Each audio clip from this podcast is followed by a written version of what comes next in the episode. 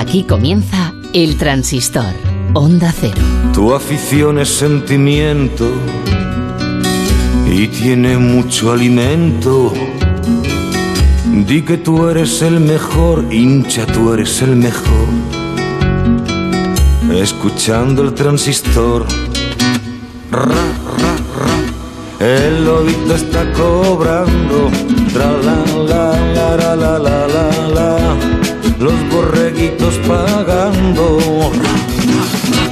El lobito descansaba. Sin Eurocopa, sin Copa América, sin Wimbledon, con el Tour ya decidido, con la Liga todavía lejos. Pues a ver qué contamos hoy. Perdón, buenas noches. Estaba yo aquí con mis cosas. Bienvenidos a este transistor veraniego de viernes. Lo primero, y aunque sea última hora, felicidades a todas las Cármenes, incluida mi madre, por supuesto, al gran Miguel Indurain, que ha cumplido hoy 57 años, a Gareth Bale, que cumple 32, algún palo de golf se supone que le habrá caído, porque de los otros, los que damos la afición y la prensa, ya va bien servido, y a Sergio Busquets, que ha hecho hoy 33 años. Informativamente en el deporte estamos en una de las semanas más sosas del año. Es algo así como un pequeño tramo de desierto antes de llegar al próximo oasis que será de dos semanas con los Juegos de Tokio. El comienzo de las grandes ligas, el fútbol en general todavía quedan un poco lejos, así que entre tanto nos estamos eh, entreteniendo, por ejemplo, haciendo un máster en economía y control de gasto salarial con el asunto Messi, con un debate sobre ética periodística con los audios grabados clandestinamente a Florentino Pérez, con algún amistoso de pretemporada interesante, como el jugado hoy en Oliva entre Valencia y Villarreal, con victoria 3-2 para el Valencia, empieza bien la era Bordalás, y por supuesto, también nos ayuda a pasar el rato estos días el asunto de los fichajes, eh, los rumores, las opciones de traspaso, vamos, lo que llena portadas y minutos de radio en este tiempo de verano. Nombres del día. Lo de Varane y el Manchester United está cada vez más cerca. Algunas fuentes apuntan que puede ser incluso inminente el acuerdo y en los próximos días podría concretarse por unos 50 millones de euros. Otro nombre, Taque Cubo. Igual que el pasado verano, es una de las estrellas del mercado. Su opción número uno para jugar la próxima temporada es la Real Sociedad. La Real está muy interesada en él. A Cubo le gustaría jugar en la Real, cedido por el Madrid, y ambas partes ya han hablado varias veces. Así dicho, parece una operación sencilla, pero como en todas las negociaciones, hay aristas. La principal es que Cubo no quiere volver a equivocarse de destino, como ya pasó con el Villarreal la pasada temporada. Quiere y necesita jugar mucho este año y ahora tiene dudas porque Manuel Alguacil lo quiere para la derecha, que es donde a él le gusta jugar. Y así se lo he dicho a Cubo. Pero ahí en la derecha están Portu y el belga Janusay, al que la Real intenta vender, a pesar de que su presidente dijo lo contrario mm, hace unos días. Si saliera Janusay, todas las piezas se encajarían perfectamente y Cubo iría casi al 100% a la Real. Si esa opción, la de ir a San Sebastián, a Donosti, no saliera, hay otros equipos interesados en él. De España, por ejemplo, Mallorca, donde ya estuvo, y Levante son los que más están insistiendo. De fuera tiene varias propuestas interesantes, una de ellas la del Ajax, que está muy interesado, pero Cubo tiene muy claro que quiere jugar la Liga Española. Veremos lo que pasa, pero repito, si Janusay sale, apunten a que Cubo irá a la Real casi seguro. Otro nombre, Brahim. La cesión al Milán está todavía sin cerrar del todo. Hay un acuerdo avanzado, muy avanzado realmente, para una cesión de dos años, pero faltan asuntos por resolver. Uno de ellos es dejar una puerta abierta para que el Real Madrid tenga la oportunidad de repescarlo después de la primera temporada.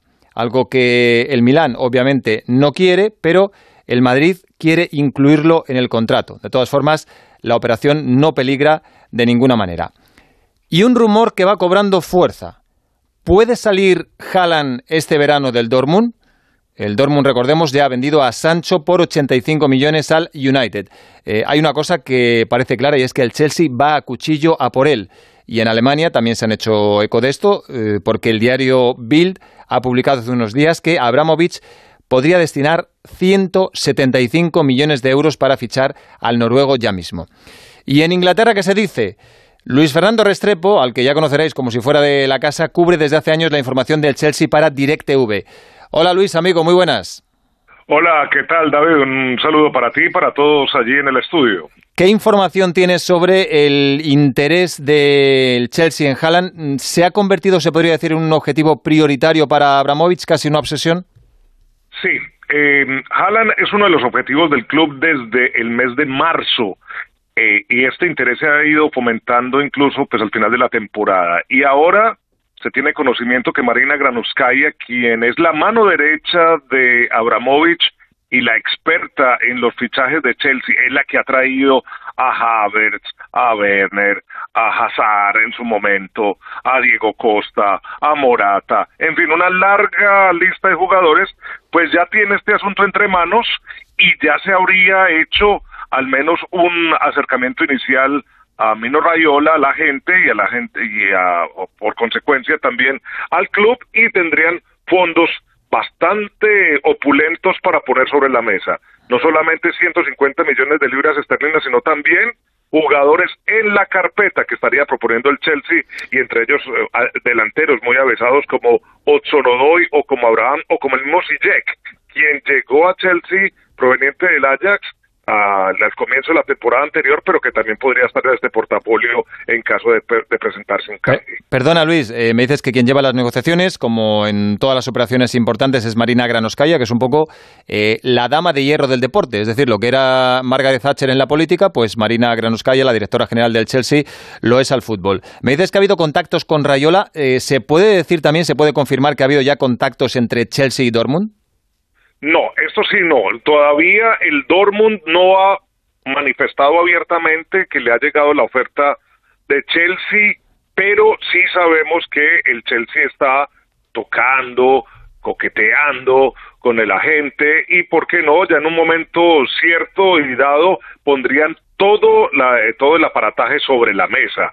Esto es un modo muy Chelsea. Ellos primero empiezan a tantear el mercado y de un momento a otro aparecen con la gran oferta, la que ya es prácticamente infranqueable. Y esto podría ser lo que se está tratando de jugar Marina Granovskaya, es llegar ya con la gran suma de dinero que pueda torcer la férrea voluntad del Dortmund de conservar a Haaland y sobre todo ponerle jugadores en la carpeta ya que Chelsea necesita descargar muchísimos jugadores y entre ellos hay algunos de gran interés sobre todo en el fútbol alemán. Bueno, si Abramovich se empeña puede ser muy persistente y muy peligroso también para los rivales porque tener mucho dinero como tiene el Chelsea ayuda a ello. Eh, la pregunta es, Luis, ¿hasta dónde podría llegar para intentar fichar al noruego? Lo que se dice acá es que el tope máximo serían 170 millones de libras esterlinas. No está mal. Y jugadores, y jugadores. Esto sí podría poner a dudar a los directivos del Borussia Dortmund.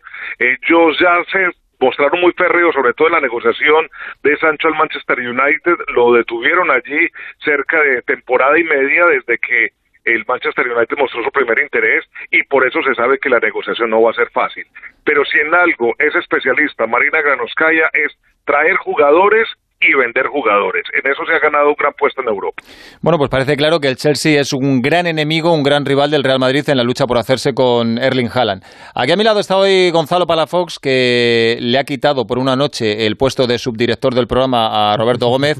Hola Gonzalo, muy buenas. David, ¿qué tal? Muy buenas. También buenas noches a Restrepo. Si tú fueras eh, director general, presidente del Dortmund y te dijeran 175 millones por Haaland en este verano, o se pone 110 más Hudson Odoi y Ziyech, bueno, es que cambia bastante, ¿eh? Cambia bastante la película. 110 más jugadores que ahora mismo los puedes tasar por 30, los puedes tasar por 50, eso dependiendo, porque además ahora el mercado está cambiando muchísimo con el tema del COVID.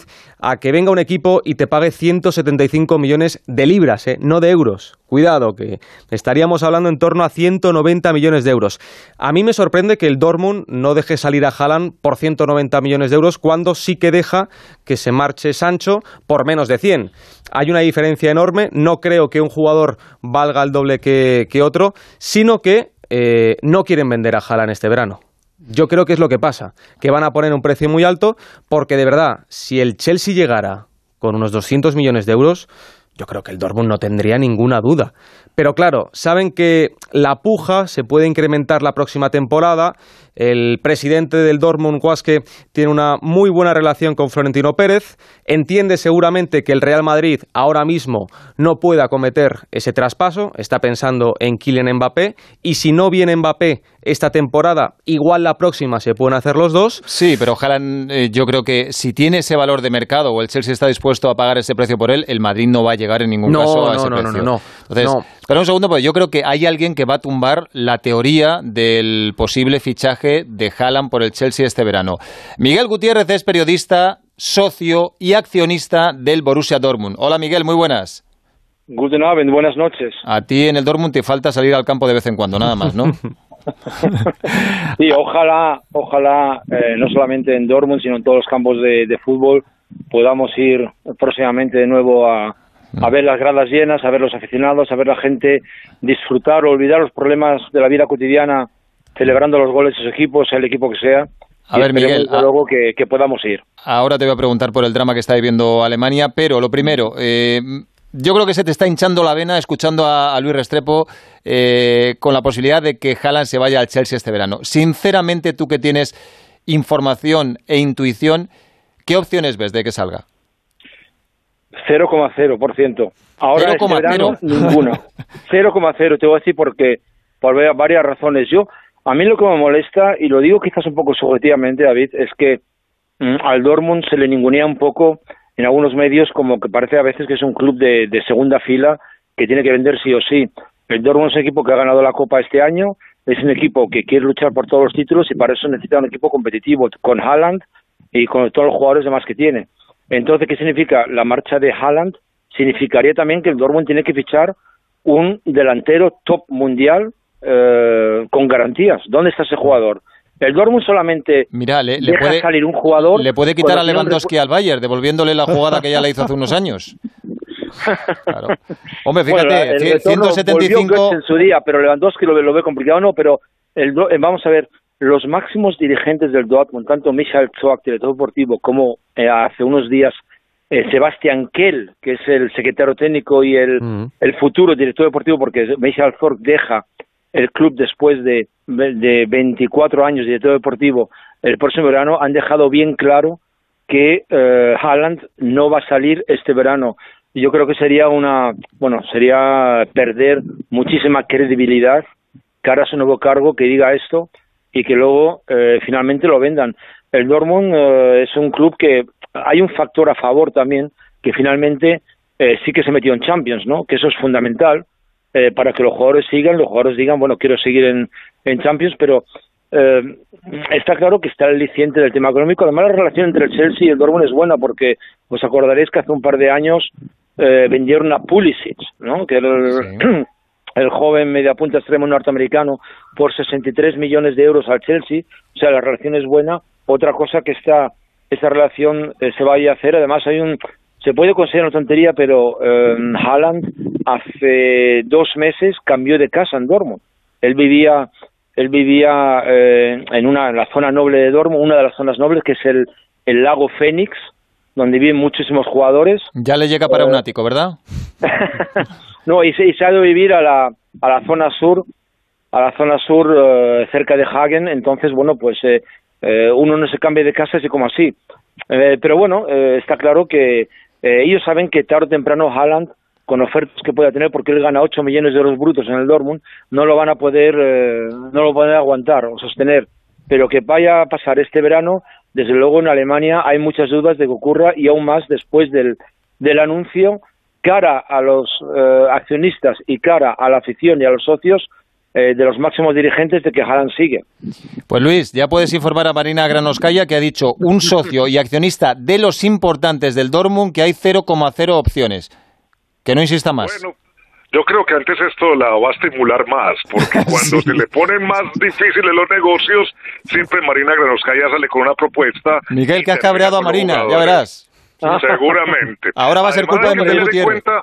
hay que tener en Oye. cuenta algo, por ejemplo, Ocho Nodoy estuvo en los planes del Bayern Múnich hace una temporada y media, dos temporadas. Es verdad, es sí, decir, sí. no son no son jugadores que, que sean eh, de, de, de, de, de ningunearlos o que no sean importantes en un negocio. Hay que esperar.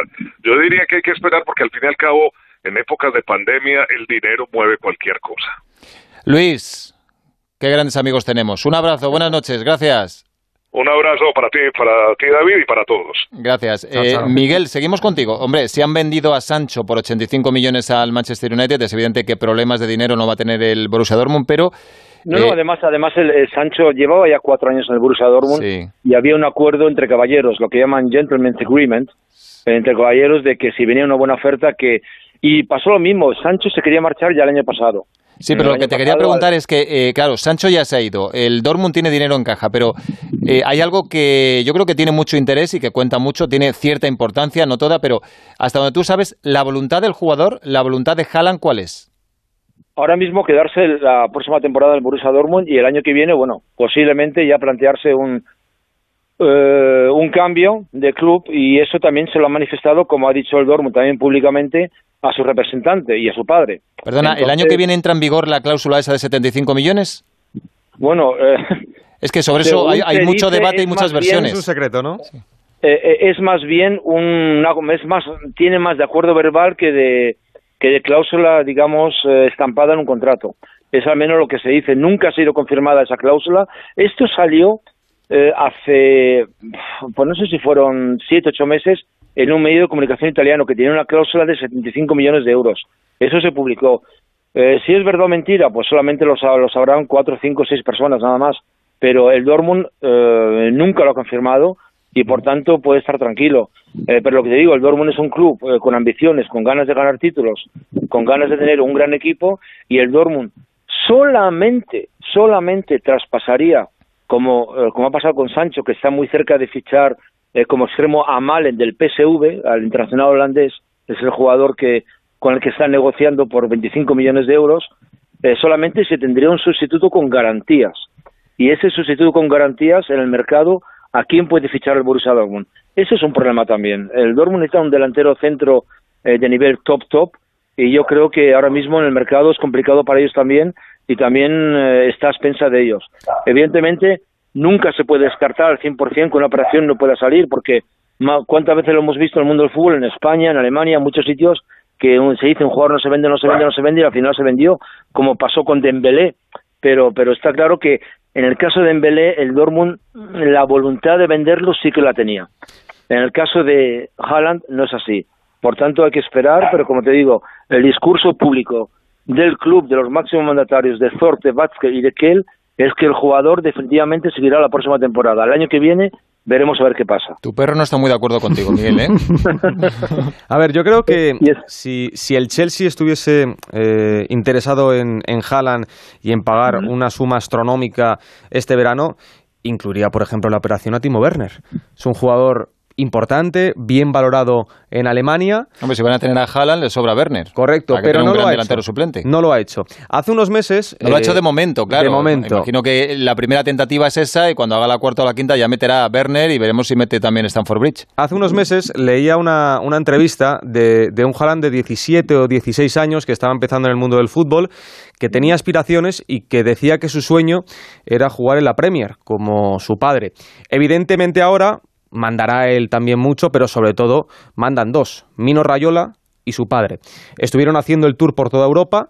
Yo creo que en un principio su padre tenía clara la idea de, de jugar en la Premier, porque desde pequeñito era el sueño tanto de su padre como del propio Haaland, pero igual ahora el tema ha cambiado, porque Haaland es un jugador que vive por y para el fútbol, no le gustan incluso las entrevistas, no le gusta hablar, dice que todo lo que no sea eh, entrenar y estar concentrado al 100% es una pérdida de tiempo. Él quiere ser el número uno, el mejor jugador, y para eso seguramente que tenga claro que pueda haber una serie de equipos, igual dos, tres máximo, no más en toda Europa, si Haaland quiere ser balón de oro.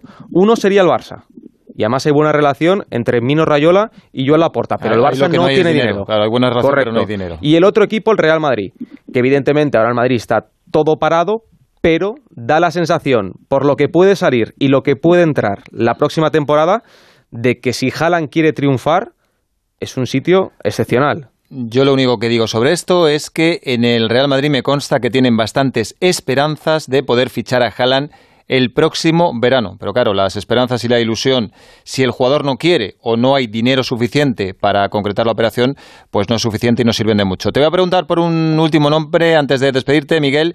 Eh, otro delantero, hablábamos antes de él, el rival del Dortmund Lewandowski del Bayern Múnich, bota de oro europeo con 41 goles, va a cumplir 33 años en agosto. Eh, ¿Ves cómo se está hablando también alguna posibilidad de que el Bayern le deje marchar este verano eh, si llega una buena oferta y teniendo en cuenta que va a tener ya 33 años, como digo? Bueno, yo creo que todo esto y lo que me ha comentado gente también es más bien una estrategia para quizás renovar y sacar más, dinero, ¿no? Porque qué casualidad cuando un jugador queda libre o un jugador eh, está buscando una renovación, de golpe tiene interés de cuatro, cinco, seis clubes, ¿no? Y yo creo que es lo que pasa aquí también. Y yo, yo lo veo muy complicado porque el Bayern ya en sí es un gigante. Eh, se comenta que el Lewandowski gana aproximadamente 20 millones de euros al año, brutos, no más primas, y entonces es una ficha también que tampoco está al alcance de muchos clubes. O sea, si quieren mejorar, sobre todo económicamente, mm, de forma notable, eh, hay, hay pocas salidas. ¿eh? Él está ya en un club ganador, está en un club que ganó el año pasado, la, eh, en 2020, la, la Liga Campeones, y mira, faltó en la eliminatoria em, decisiva contra el Paris Saint-Germain, pero eh, yo lo, lo considero más un rumor eh, que una realidad. Bueno, como dicen muchos agentes, el mercado es muy largo y puede haber sorpresas todavía. Fíjate, estamos a día 16 de julio, no hemos entrado todavía en el sábado 17. A mí esa historia sí, sí, sí que me sorprende, pero ¿cuántas veces hemos visto eh, rumores que, que, rápidamente se han apagado porque, bueno, hay también intereses detrás de representantes, de intermediarios, de, de, de, otra gente que le interesa que esto salga en, lo, en de dejar señales en, en, la opinión pública de, ciertos movimientos que finalmente no se producen. Veremos. Pero está claro para mí, para mí, y no por ser defensor de la Bundesliga, pero los dos mejores delanteros que en Europa están en la Bundesliga, que son Haaland y Lewandowski. Para terminar, Miguel, el drama humano del día ha ocurrido en Alemania, Alemania y Bélgica, con las inundaciones que se han cobrado de momento 120 víctimas y más de 1.000 desaparecidos. Eh, mm. Muchos clubes de fútbol y deportistas ya han anunciado donaciones para intentar recuperar la zona lo antes posible. Eh, ¿Cómo está tu país? Pues está en estado de shock. El Servicio Meteorológico eh, con sede en Maguncia dijo que eh, no se vivían unas lluvias eh, torrenciales tal y como se ha, se ha vivido sobre todo en la zona de, de Palatinado, cerca de Bélgica y de, y de Francia, eh, desde hace 190 años. Esto ha sido, se sabía que iba a llover, pero no de la forma y, y, con esa brutalidad, con esa fuerza que hemos vivido en estos últimos días. Desde luego, es, un, es una situación eh, logística eh, que ha, ha, sorprendido a, todas las, las, las, fuerzas de seguridad, a la población, sobre todo a la zona de Agweiler, que es una, una localidad que ha, que ha quedado totalmente destruida por, eh, por las aguas y realmente un, un drama humano. Muchos clubes eh, han anunciado donaciones. El Dortmund, por ejemplo, ha anunciado un, eh, que va a, a, jugar un partido benéfico eh, para eh, para sacar dinero para, la, para las víctimas, pero estamos hablando de cientos de millones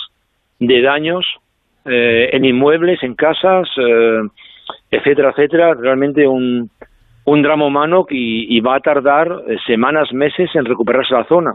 Pues y, lo que queda todavía. Ante tragedias así, todo lo demás evidentemente queda en un segundo no, plano. totalmente. El, evidentemente en esa zona hay bastantes clubes de fútbol y lógicamente pues han, han tenido que, que paralizar todo, pero el hecho de que haya, fíjate, vi un testimonio de, de un hombre que, que ha perdido contacto eh, con sus dos hijas de, de 13 y 17 años. Lo vi en RTL, en la televisión, y el hombre completamente llorando. Ves imágenes así y se te encoge el corazón realmente. O sea, el hombre llamando al, a los móviles de, de sus dos hijas y sin poder localizarlas. Eh, es que ves eso y piensas, madre mía. Y lo que han dicho también expertos de la Cruz Roja Alemana, que en, en, la mayoría de los desaparecidos muy probablemente no haya esperanza de que, de que se puedan recuperar con vida. Realmente una, una tragedia Alemania, eh, humana como, como no se ha vivido. Bueno, ¿te acuerdas hace, creo que fue hace dos años, eh, lo que ocurrió en Mallorca también, ¿no?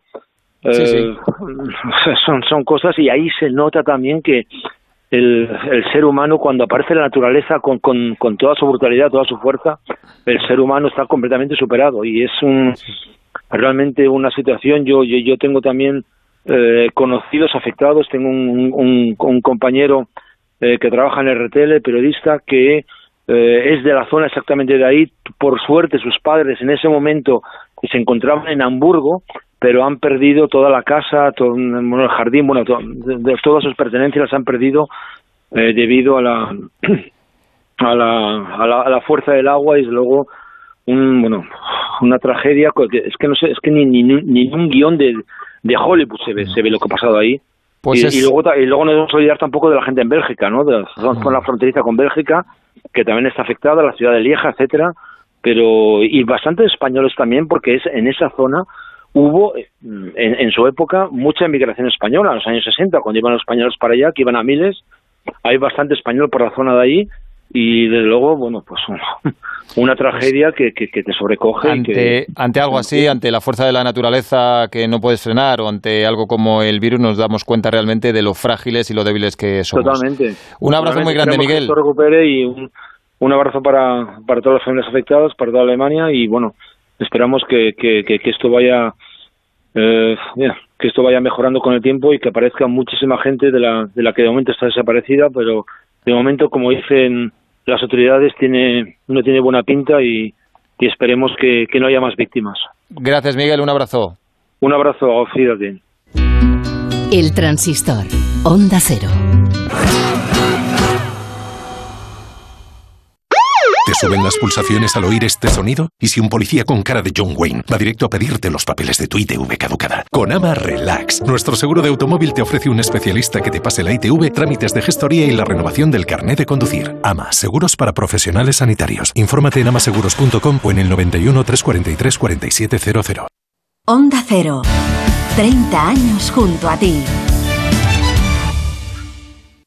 Venga a las rebajas de Muebles a Dama. Precios insuperables con la misma calidad de siempre, en una gran variedad de estilos y modelos, con su habitual trato amable, transporte y montaje gratuitos y la mejor financiación. Todo lo bueno de Muebles a Dama, pero ahora con rebajas. En General Ricardo 190 y en la web mueblesadama.com. Muebles a para ser el primero tienes que trabajar duro, mejorar cada día y no bajar nunca la guardia. Para ser el primero tienes que...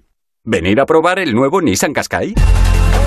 Visita tu concesionario Nissan del 9 al 17 de julio y sé el primero en conducir el nuevo Nissan Qashqai electrificado con tecnología My Hybrid y etiqueta Eco. Red de concesionarios Nissan de Madrid. ¿Problemas de humedad? Iberdeco Humedades es la solución. Devolvemos la salud a tu vivienda con nuestros tratamientos antihumedad definitivos, de principio a fin, hasta 30 años de garantía.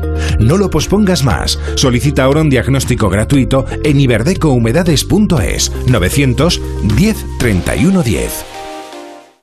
Control Dental Europeo, especialistas en implantología de carga inmediata, trae a España los implantes corticales para pacientes con reabsorciones extremas de hueso sin necesidad de injertos óseos y prótesis definitiva en menos de un mes. El tratamiento más pionero en implantología a un precio competitivo. Compruébelo. Confíe en Control Dental Europeo y vuelva a sonreír. Consulte su caso sin compromiso en el 91 575 3404 y controldentaleuropeo.com. En Onda Cero seguimos en el transistor.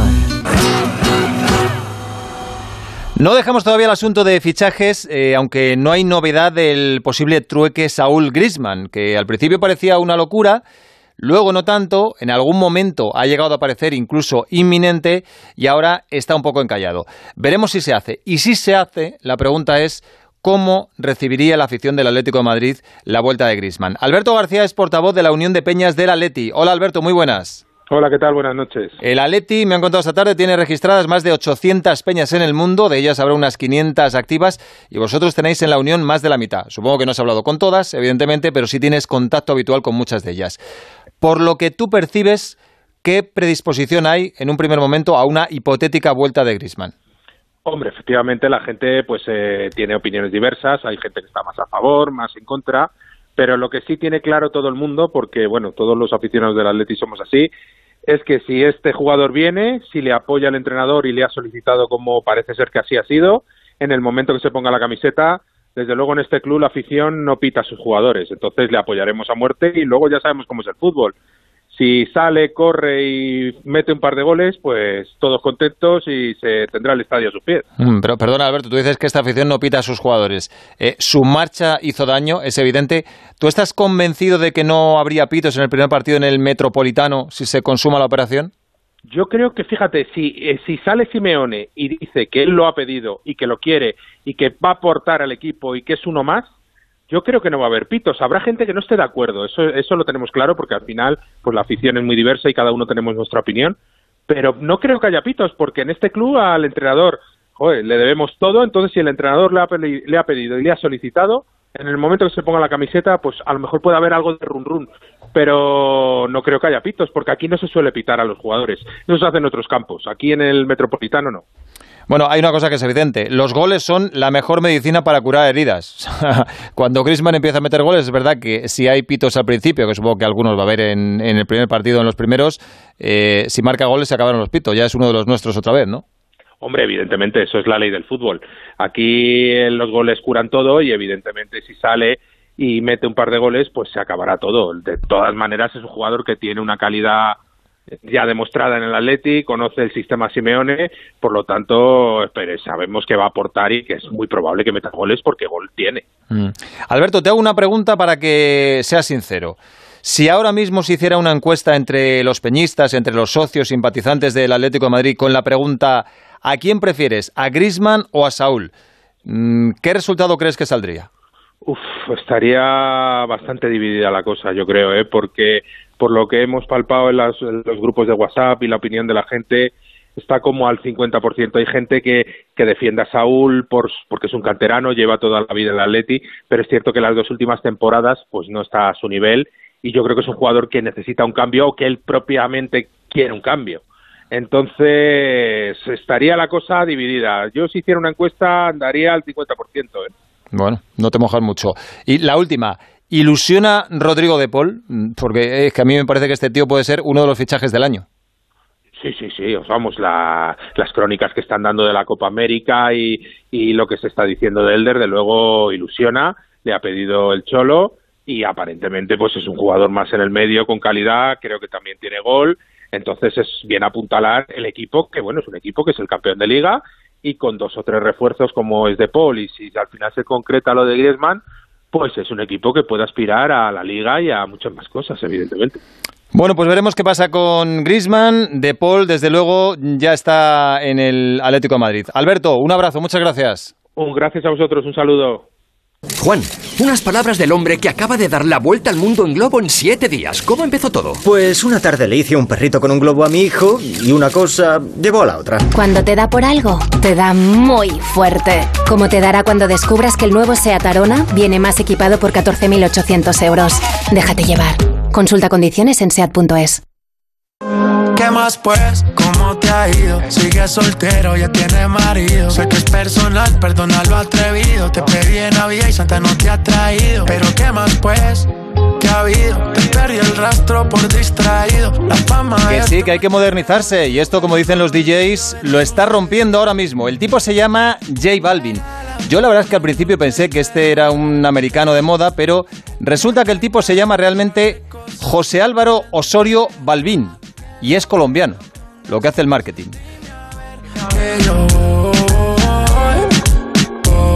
Bueno, pues hemos puesto esto para ver si animamos un poco a dos deportistas que lo necesitan, aunque si no les gusta el reggaetón, lo que vamos a hacer es hundirles aún un poquito más, espero que no. Los Juegos Olímpicos ya sabemos que tienen su cara alegre para los que van y más para los que consiguen medalla y su cara amarga para los que se quedan en el camino. Pero claro, si te quedas en el camino, si te quedas fuera cuando estás clasificado, estás entrenando ya tienes prácticamente en la mano los billetes para ir a Tokio, pues más que una faena es casi una desgracia. Y eso es lo que les ha pasado a dos componentes de la delegación española, el hispano Joan Cañellas y la atleta y doctora Irene Sánchez Escribano, que estaba clasificada para la prueba de 3.000 obstáculos. Los dos pusieron mensajes muy emotivos en redes sociales y vamos a hacerles una llamada para saber cómo van de ánimo. Hola Joan, muy buenas. Hola, ¿qué tal? Muy buenas. ¿Va saliendo un poco del pozo ya o no? No, sinceramente no. Qué sincero. no, porque aún, a ver, está todo más resumido, pero se van acercando los juegos, con lo cual hay ahí por una parte mejor, por la otra peor. Pero bueno, vamos bien. O sea que la, la herida no cicatriza de momento. No, no, no, por supuesto. Hola Irene, ¿qué tal? Buenas noches. Hola, buenas noches. Bueno, a ti te noto mucho mejor de voz. Y eso bueno, que porque tu, tengo lesión ratos, fue más tarde. Tengo ratos, tengo ratos y ahora me estoy bien porque estoy con la familia y bueno, me he apartado aquí un ratito para hablar con vosotros, pero pero bueno. Pues mira ver, bien. Es como dice Joan, eh, pues hay momentos en los que lo ves un poco más claro porque lo vas asumiendo, pero es verdad que ya estás viendo por las redes sociales como todos los equipos están viajando para allá y dices, yo tenía que estar ahí y estoy aquí. Bueno, Joan ha sido muy sincero, ha dicho que todavía no ha salido del pozo anímico. Eh, si tú tuvieras que calificar tu ánimo de 0 a 10 ahora mismo, ¿qué pondrías?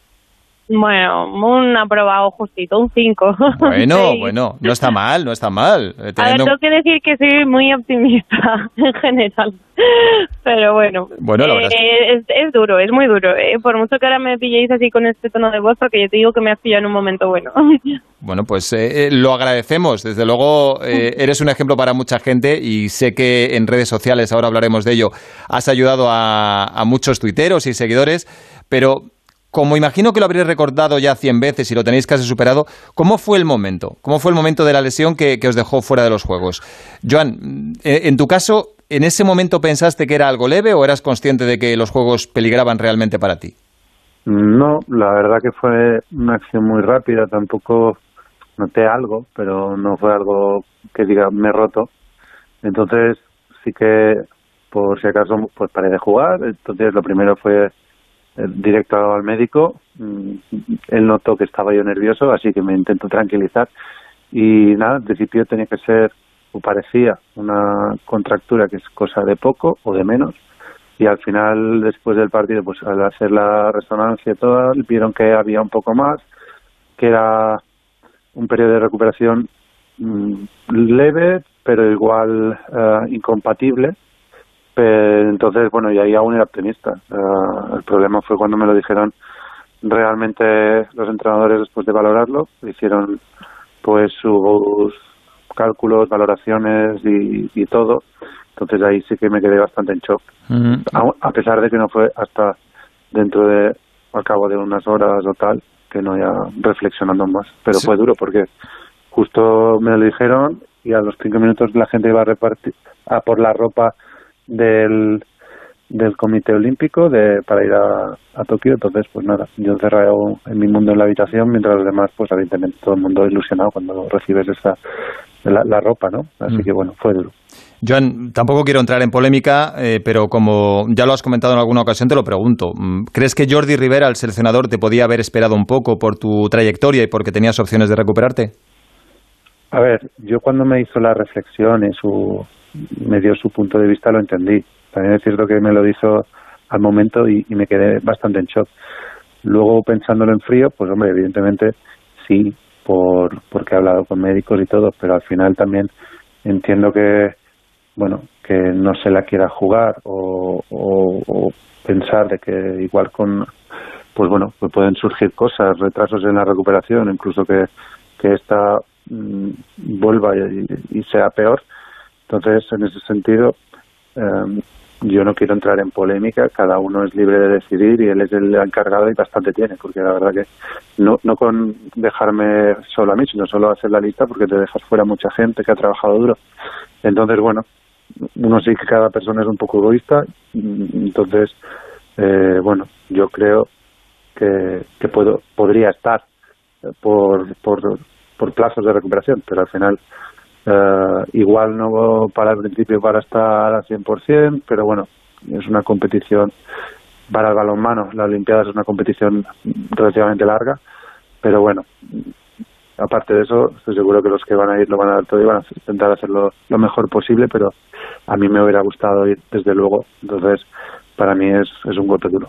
Evidente, no vamos a avivar el fuego tampoco porque no nos va a llevar a ningún sitio. Y en tu caso, Irene, creo que fue el martes o el miércoles, es decir, hace nada. Sí, Tú hace eres, 72 horas. tú eres doctora, así que imagino que lo tendrías más claro, ¿no? Además, eh, te he leído que No. notaste como un chasquido. Sí, a ver, mi caso es muy diferente al de Joan. Yo, bueno, co- co- como él y como, mucha, mu- como muchos deportistas me imagino, pues tengo mis achaquitos porque al final ponemos el cuerpo al límite muchos días del año y bueno, yo he hecho todo lo posible este año por, por cuidarme eso y es verdad que he conseguido mantenerlo a raya y no estaba teniendo prácticamente ninguna molestia y por eso de repente estar entrenando, que me faltaba una vuelta de la pista para terminar el entrenamiento y sentir como una como si de repente tuviese un poco de presión en, en un hueso y a los 100 metros empezar a sentir eso un, sentí un clac y me tuve que parar, claro. Y yo pegué una voz, no sé si del susto, del agobio, del, del dolor, pero vamos, desde entonces puse una vez el pie cuando me levanté en el suelo y no lo he vuelto a poner porque es que lo mío no, no, no existe la posibilidad, es que voy en muletas ahora mismo y tengo un hueso roto. O sea, o sea pero te diste, ¿te diste cuenta en el momento de que perdías los juegos? No, Mm, a ver, también quería pensar que no, es que llevamos mucho tiempo pensando en este momento, llevamos al final un año más de, de lo que se supone que tendría que haber sido, bueno, pues al final con la pandemia se aplaza, tú sigues teniendo toda la ilusión del mundo por seguir entrenando y en mi caso, bueno, me iban a ser mis primeros juegos y yo quería estar y estaba preparada en condiciones y en el mejor estado de forma de mi vida. De verdad, el entrenamiento que estaba haciendo el martes ha sido el mejor que he hecho en mi vida y, mm, y de repente, pues a ver, ¿ves? Ahora ya se me, se me cambia la voz. Nada, nada, tú como antes, mantén el tipo, Irene, que ibas muy bien. De repente, pues sientes eso y yo quería pensar que era, pues no sé, un tendoncito que se me había roto parcialmente, pero bueno, pues con una infiltración podía llegar de alguna manera y... O bueno, no sabía, no sabía qué era, no sabía qué era. Yo pues quería mantener la esperanza de que sí, pero es verdad que pues desde el primer momento llevo muletas y el día siguiente por la mañana, el, miércoles, me hicieron una radiografía y se ve, pues vamos, no hay duda, se ve clarísimamente que ese hueso está roto. Es que es algo realmente doloroso. Mm, la gente que nos está escuchando debe ponerse en vuestro lugar y pensar tres, cuatro años trabajando a tope para esto, para conseguir un sueño y de repente te lo quitan de la mano cuando prácticamente lo tienes agarrado. En tu caso, Joan, pusiste un mensaje que decía Agosto 2012. Eliminados de la lucha por las medallas en el último segundo del partido en los Juegos Olímpicos de Londres 2012. Desde entonces he soñado con todas mis fuerzas volver a pelear por ellas. En 2016 nos quedamos fuera en el preolímpico. En 2020 se aplazaron por la pandemia. Y cuando parecía que llegaba el momento, aparece una lesión que nunca había sufrido, pero que me duele más que ninguna otra. ¿Se puede decir, Joan, que es el mayor golpe, al menos moral, de tu carrera deportiva? Sí, yo creo que sí. A veces pierdes, pero, pero compites. A veces tienes lesiones incluso más graves, pero, pero no en tan mal momento igual. Entonces, eh, en Londres eh, nos eliminaron en cuartos en último momento, fue bastante cruel, pero bueno, al final gran parte del grupo en ese momento que aún está compitiendo éramos bastante jóvenes. Entonces, en medio en Río nos quedamos fuera después de hacer cuatro años un ciclo olímpico muy muy bueno y nos quedamos fuera por un gol también. Eh, teníamos que ganar a Suecia en Suecia de dos, ganamos de uno. Y fue ese momento, igual hasta este momento había sido el momento más duro. Pero bueno, pues lo mismo que ha dicho ella, te clasificas, además quedando campeones de Europa cuando sabes que tu media de edad es elevada. Y, y, llegas, crees en buen momento al 2020, te lo aplazan y dices, uff, un año más a saber la media de edad, repito que es, es es a tener en cuenta en nuestra selección. Pero bueno, aún así, el año la verdad que ha ido bien. En el Mundial que hemos competido se ha hecho una muy buena competición. Y dices, bueno, ya llega el momento. Y, justo pasa eso. Y no sé, evidentemente cada uno tira para lo suyo. A mí, si la lesión hubiera sido tres centímetros de rotura, pues no llegas. Aunque quisieras, no llegas.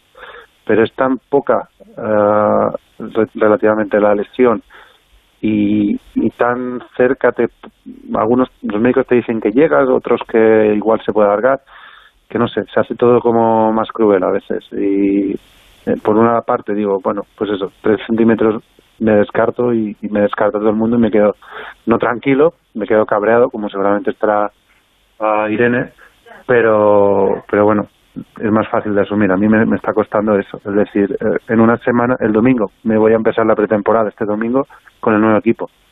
En una semana, cuando empiecen los juegos, estaré entrenando probablemente, espero, normal. Entonces, estaré entrenando normal mientras estás fuera de, un de unas Olimpiadas por lesión. Es, es, es raro. Entonces, bueno, eso es lo que me, me va a costar más. Aparte que yo creo que va a ser difícil llegar a las siguientes. Claro, tú tienes 34 años ahora, ¿no? Sí, sí, sí. Claro, es que es mucho lo que te pierdes y además te lo pierdes por muy poquito. Es decir, por, por una lesión de la que seguramente te podías haber recuperado. Y eso, por suerte hemos ganado de todo con la selección menos la medalla olímpica. claro, sí, porque tú has sido, eh, tienes medallas de oro, de plata y de bronce en europeos, en mundiales, pero claro, es que te faltaba la medalla olímpica. Mm, ¿Cambiarías ahora mismo si pudieras dar marcha atrás dos o tres de esas medallas que tienes de europeos y mundiales por, por una chapa olímpica? Sí, sí, sí. Además yo creo que lo, haría todo el mundo, así que sin duda. Bueno, pues eh, eso refleja el dolor que debes sentir, claro. Te pierdes la gran cita, la que llevas esperando nueve años para sacarte esa espina de, de los juegos y esa última oportunidad seguramente se ha esfumado. El mensaje de Irene decía, no me creo muy bien lo que estoy escribiendo todavía. Ayer entrenando sentí un chasquido en el pie, repentino, sin previo aviso. Nunca he sufrido de esa zona. No es una lesión que me haya dado tiempo a cronificar o asumir como mía. Adiós a Tokio 2020 y adiós Juegos Olímpicos. Solo puedo decir que es una gran putada. Perdón por la palabra. Llegar hasta aquí y tener que despedirme del sueño olímpico a una semana de viajar a Japón.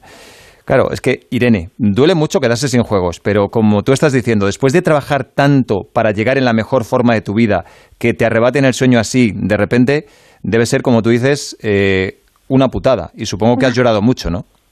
Sí, sí, he llorado mucho y yo creo que todavía me queda por llorar, ¿eh? Porque ya te digo que cuando estoy relajada así con mi gente y eso, pues bueno, aún pues estoy pensando en otras cosas y, y bueno, pues me estoy medio bien, pero cuando me quedo sola o cuando alguien me saca el tema o hablo con alguien así de confianza con la que no había hablado todavía y volvemos a, a pensarlo. Me pasa cuando me despierto por las mañanas, me despierto pensando en el momento en el que se me rompió el pie y, a ver, es lo que he dicho, que era una cosa imprevisible. Yo, por una parte, estoy tranquila porque he hecho todo lo que ha estado en mi mano para estar allí y, y esto no lo he podido controlar.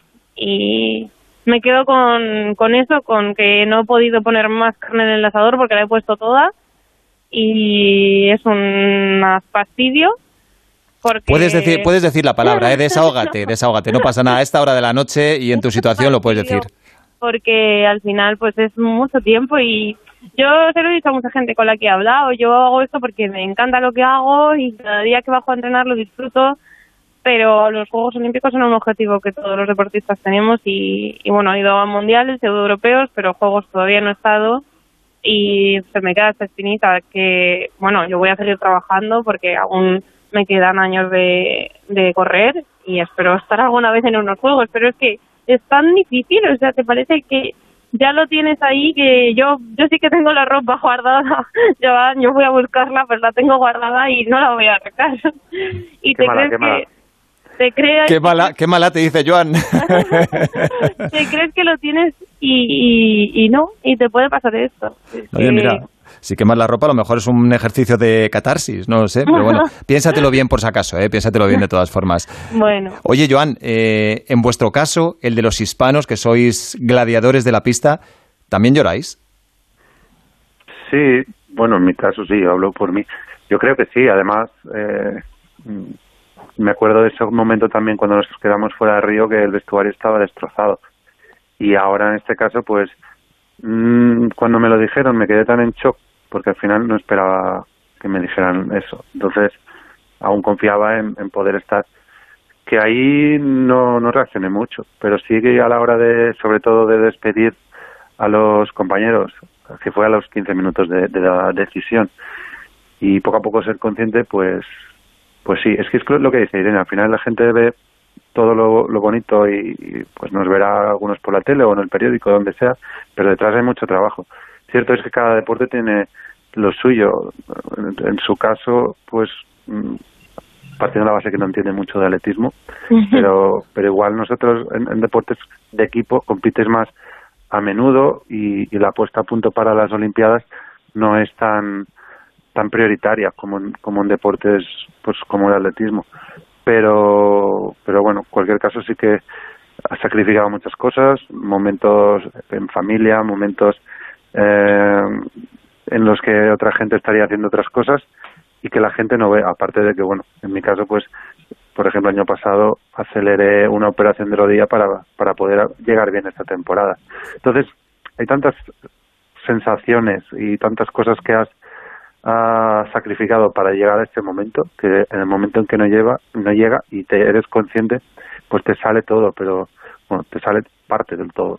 Luego lo, entiendo que, poco a poco va saliendo. Y es lo que dice ella, cuando estás con gente, con la familia, mm, bien, pues bueno, y, no miras la tele o redes sociales, pues pues bueno, se lleva, pero ostras, en los momentos en que te metes en la cama y no terminas de dormir y le das vueltas, pues es duro.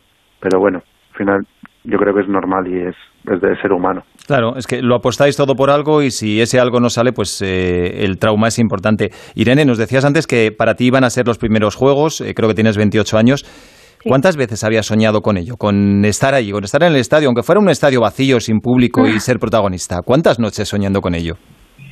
Bueno, pues mucho tiempo, mucho tiempo, porque es verdad que mm, yo llevo dedicándome profesionalmente al 100% a, al atletismo cinco años y, bueno, desde que acabé la carrera y, y bueno, pues yo creo que desde entonces, desde entonces porque al final lo ves como una cosa que es asequible, que estás trabajando todos los días y ve que ves que tienes el nivel para estar ahí y que puede ser perfectamente que sí, luego pueden pasar cosas como lo que ha pasado ahora y que no estés, pero pero bueno, yo desde que aposté por esto, pues todos los veranos, exceptuando el año pasado obviamente porque no por la pandemia no hubo nada, pero todos los veranos he competido en el campeonato internacional que ha tocado y tengo el nivel para estar ahí.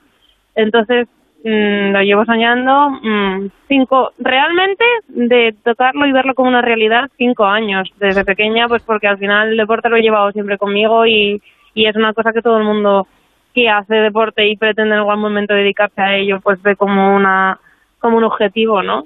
pero es, la cima del Everest para, para, cualquier deportista. Pero bueno, Irene, por animarte un poco, por si te sirve de consuelo, tampoco van a ser unos juegos como otros, ¿eh? O sea, sin público, con muchas restricciones, poca relación con la prensa, poca relación con deportistas de otros deportes, tampoco es para tanto, ¿no? Ir. Bueno, sí, pero son los Juegos Olímpicos. Son unos Juegos Olímpicos, van a ser atípicos, van a ser raros, pero no dejan de serlo. Y bueno, yo, como he dicho, espero pues los años que quedan hasta París, pues poder seguir disfrutando de esto, porque al final es lo que te hace mm, mantenerte enganchada, ¿no? Seguir bajando a entrenar todos los días con ilusión, teniendo objetivos mm, no solamente a largo plazo pensando en los Juegos Olímpicos del ciclo siguiente, sino mm, objetivos a corto plazo y disfrutarlo con la gente que está conmigo y, y hacerles disfrutar a ellos también y, y eso es lo que quiero. Con la edad que tienes, a París 2024 son solo tres añitos y llegas de sobra. Tampoco quiero hacer de esto un drama porque bastante mal lo habéis pasado ya, así que eh, para despedir, ¿os queréis decir algo entre vosotros? Le iba a decir a Joan que como es el más veterano, que tiene 34 años, ya ha estado en los Juegos Olímpicos, que te animase a ti, pero no sé si va a tener que ser al revés, Irene. porque yo, Le, veo casi más tocado que a ti. Yo, bueno, es que yo creo que las situaciones son diferentes. Como yo no, te, no ha tenido en ningún momento ningún punto de vista externo ni nada ni nadie que haya podido intervenir en esta decisión porque ha sido forzadísima. Y, y bueno, pues nada, yo te digo que mucho ánimo, que al final disfrutes de tu gente y que te animen, te den muchos mimos y, y que bueno, que volveremos más fuertes los dos seguro. Bueno, por mi parte solo decir de que ojalá nos podamos ver en, en el 24. Tú seguro que estarás. Yo tengo, que, tengo que trabajármelo más. Hay que pelear por ello. Y nada, eh, si nos hemos perdido estos juegos, eh, ya te digo yo que los de Londres que pude estar no tienen no tendrán ni punto de comparación y los de París seguro que tampoco. Así que si nos hemos perdido los juegos, ahora serán los peores juegos. Así que también mucho ánimo, apóyate con, con tu familia y, y nada. Uh, ánimo. es que tampoco. No, no podemos decir otra cosa. No, porque te, voy a decir, son los peores juegos, tal, tal, tal, y la respuesta tuya es como la mía. Ya, ya, pero es que son los juegos. Bastante habéis sé, dicho. Sé cómo te sientes, así que ánimo, recupérate, lo importante, recupérate pues bien. Sí, sí, y a seguir corriendo. Bueno, ahora estáis recuperando un poco la moral después del bajón, pero cuando veáis a vuestros amigos, a vuestros compañeros por la tele, como decía antes Joan, pues habrá un poco de dolor, de envidia sana, porque imagino que al principio será muy difícil enfocar estos juegos como un espectador o como un aficionado más. Eh, haber estado ahí y los vais a tener que ver desde, desde el sofá. A los dos, eh, mucho ánimo y ya sabéis de sobra que lo bueno del deporte es que siempre ofrece la oportunidad de una revancha y de sacarte la espina, aunque en este caso será más difícil por la gran pérdida que supone. Joan Cañellas, Irene Sánchez Escribano, muchas gracias y suerte chicos. Muchas, gracias. y gracias a vosotros. Eso es. Me perdiste de vista, ahora con otro con quien vacilo en la pista. Ey, algo si mucha vuelta, parece motociclista. Ey. Ninguna con este porte, tengo este booty si no se deporta. No, no, no, nada va a ser que me importe, porque mi brujo brújula ya cambió su norte. Uh, cambió desde que te fuiste tú. El transistor, onda cero. La Dama de Elche, la maravillosa escultura íbera que se encontró en la Alcudia, es uno de nuestros más notables hallazgos arqueológicos. Se cumplen 25 años de la creación de la Fundación Universitaria de la Alcudia y con este motivo la Rosa de los Vientos se hará este sábado desde el Palacio de Altamira, la gran fortaleza integrada en el Museo Arqueológico y de Historia de Elche. Patrocinan Universidad de Alicante, Ayuntamiento de Elche, Concejalía de Cultura y Visit Elche. Este sábado a las doce y media de la noche, La Rosa de los Vientos desde Elche, con Bruno Cardeñosa. Te mereces esta radio. Onda Cero, tu radio. Soy Eduardo Molet. ¿Sabes que puedes vender tu casa y seguir viviendo en ella para siempre? Te invito a merendar todos los martes y jueves a las 6 de la tarde en mi oficina de Fernando el Católico 19 y te cuento cómo. Reserva ya tu merienda en el 658 60 60 60 y vive tranquilo. Ana, qué mala casualidad encontrarnos precisamente en un hospital. Hola Juan.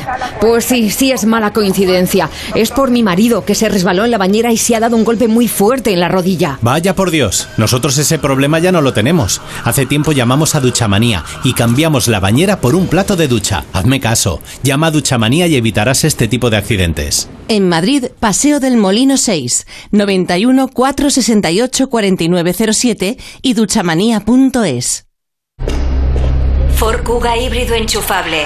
Carga cuando frenas, mientras conduces y cuando lo enchufas. Pasa al siguiente nivel en la vida real. Consigue tu Kuga híbrido enchufable con Ford Renting sin entrada y con todo incluido por 14 euros al día. Con seguro, mantenimiento integral, vehículo de sustitución, neumáticos ilimitados, plan Moves 3 incluido. Solo hasta fin de mes. Condiciones en Ford.es. Ford. Acercando el mañana. ¿Sí? Ana, voy a hacerme el aumento de pecho. He elegido a CMA Internacional. Es la clínica que más confianza me da. Ah, sí, la que lidera el doctor Matón Serena. ¿Sabías que su equipo cuenta con los mejores cirujanos de España y con más de 5.000 casos de éxito? Son especialistas en aumento de pecho por vía axilar, así queda más natural y sin cicatrices. Sí, además te garantizan las prótesis de por vida, ¿no? Exacto, y ya que lo hago, quiero lo mejor. CMA Internacional. Estamos en calle Velázquez 146 y en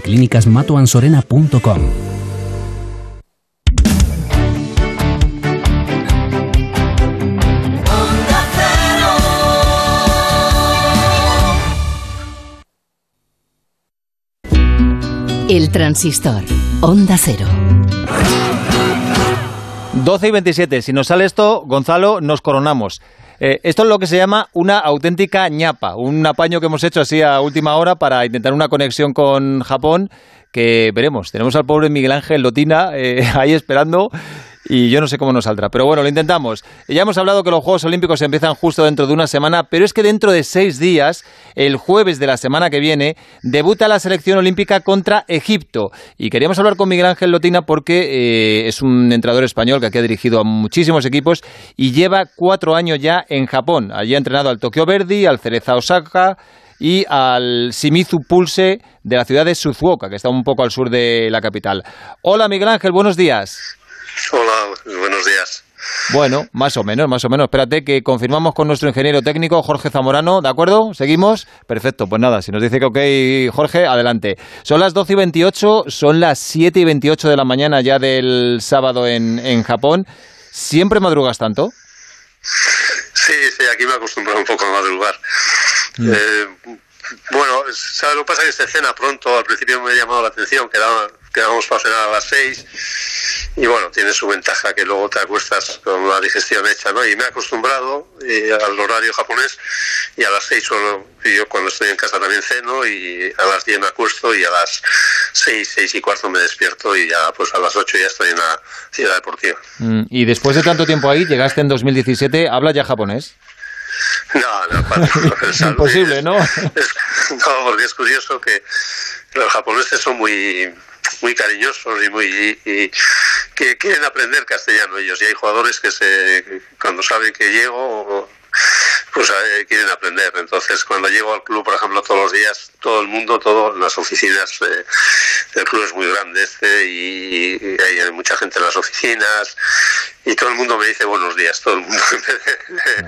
Decir, en vez de saludarles yo en japonés, al principio saludaba yo en japonés, pero ya todo el mundo, jugadores, eh, asistentes, todo el mundo hablan más castellano ellos que yo japonés. Bueno, entonces te pagarán prima extra, ¿no? Porque eres entrenador y profesor de español. sí, sí, es curioso que hay jugadores que esta semana eh, cedimos a un jugador que, que lleva, lleva, varios años aquí y no estaba jugando y, y bueno, tuvo una oferta de un equipo de segunda de arriba y le di permiso y me dijo, mister, ahora que estaba aprendiendo castellano, me decía el chaval, pobre. Pues nada. Son, son muy, soy un majos, sí. Ahora por Zoom, dale clases particulares. Sí, bueno, se ha ido a un, equipo que está aquí en la misma provincia que está arriba. Es, bueno, volverá el año que viene. Miguel Ángel, están llegando deportistas españoles y del resto de países ya a Japón durante estos días. Eh, van a llegar muchos más en los siguientes. Pero la preocupación en el país es grande. ¿Se ha descontrolado un poco la pandemia por el número de contagios que hay ahora? En la zona de Tokio sí. Bueno, eh, date cuenta que aquí nunca ha habido tanto como en Europa. Hemos eh, todo ha estado más controlado, mucho más. En los hospitales no ha habido problemas y tal. Ahora eh, hay alguna prefectura, la de Tokio, que es lógicamente donde se va a jugar la, la parte principal de, las, de, las, de los juegos, donde ha subido algo.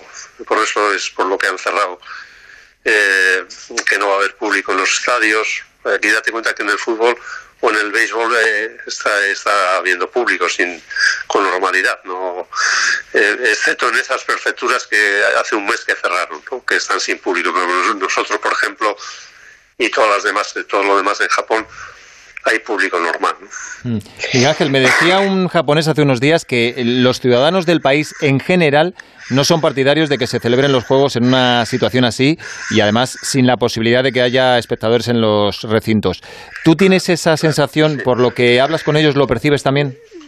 Claro, ¿sabes lo que pasa? Que aquí los juegos, eh, bueno, aparte que es un tema económico y tal, pero ellos los juegos lo toman como una, una posibilidad de ir al estadio a pasar el día, es un espectáculo. Aquí el fútbol, eh, eh, que los estadios se llenan de béisbol, de fútbol, porque van con toda la familia, eh, va a haber un espectáculo. Y entonces, el que no puedan ir para ellos, eh, pues les, afecta de, tal manera que no les, ya pierden el interés. Por ejemplo, el año, hace dos años se celebró aquí el Campeonato del Mundo de, de rugby y yo estaba en Osaka en ese momento y ahí se jugaba entre Osaka y Kobe, se jugaban varios partidos intenté ir por ver, por, curiosidad, por ver un partido del Mundial, y fue imposible conseguir entradas, estaba todo lleno.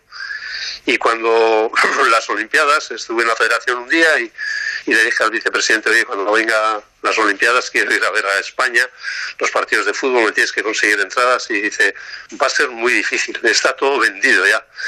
Todos los partidos de todas las Olimpiadas estaba todo lleno entonces les prohíbes ir a, y claro para ellos es un golpe que no que, no lo entienden y entonces eh, pierde interés un poco no porque el interés de ellos es estar en el estadio no sea de fútbol sea eh, baloncesto sea sea lo que sea pero es estar allí y, y ver Obvio, y además seguramente eh, todos los japoneses que ahora están vivos no vuelvan a ver unos Juegos Olímpicos en su país. Eh, otro asunto, Miguel Ángel, hay mucha preocupación por la humedad, especialmente en la competición de fútbol, algunas al aire libre, pruebas largas como la marcha.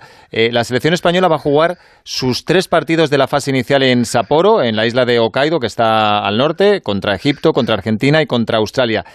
¿Qué se van a encontrar? ¿Lo van a notar mucho? Bueno, en ese aspecto tienen suerte, porque sabes que Sapporo es la zona norte y es donde más, más frío hace y más eh, una, la temperatura es muy diferente. Sí, sí habrá humedad. Bueno, todavía no, no, está no está habiendo una humedad tremenda. Sí, durante la mañana, durante el día, ayer por ejemplo en el entrenamiento llevamos tres o cuatro días que nosotros notamos y lo comentamos, y, pero a la tarde, por ejemplo, aquí amanece antes a las cuatro y a, las, a la tarde a las cinco así tampoco ya se mete el sol.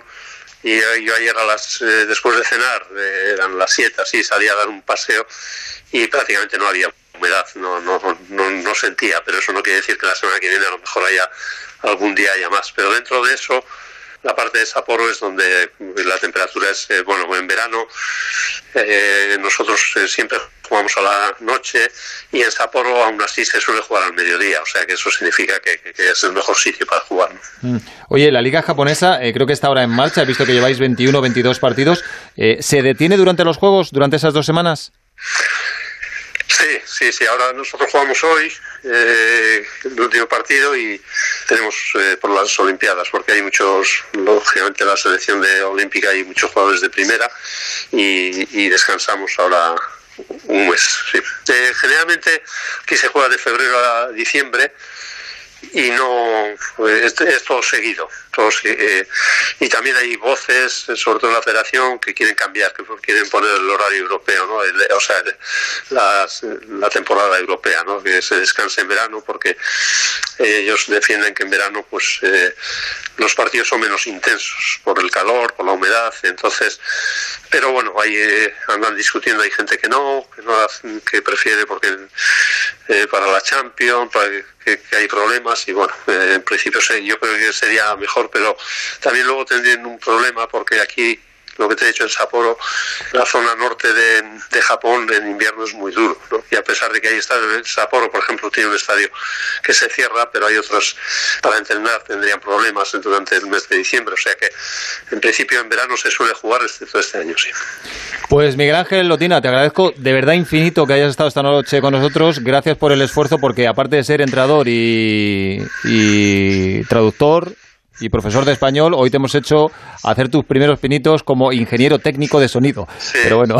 Sí, sí, No, he mejorado mucho por mis asistentes, porque lógicamente esto cuando bueno, la gente de mi edad me entenderá, ¿no? Que, el tema de esto, pero yo tengo la suerte de tener dos asistentes que son unos fenómenos y me arreglan todo y lógicamente en el mundo del fútbol no solo ya para el día a día, que eso con WhatsApp y poco más uno se arregla, pero en el, en el trabajo diario hoy en día pues hace falta eh, pues hacer los cortes de los partidos, hacer eh, eh, bueno, ha evolucionado mucho y gracias a mis asistentes he mejorado, pero bueno, todavía me queda, todavía me queda.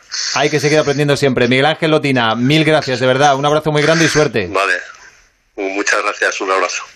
¿Y si me pongo mala estando de viaje a kilómetros de casa? ¿Y si pudieras tener una videoconsulta con un médico en menos de una hora para quedarte tranquila? En Movistar seguimos dándote lo mejor con Movistar Salud, el nuevo servicio de telemedicina con el que podrás contactar con un médico las 24 horas los 7 días de la semana. Contrátalo ya en movistar.es o en el 900 300 090 y disfruta de un mes gratis. Movistar Salud, mejoramos la vida de las personas.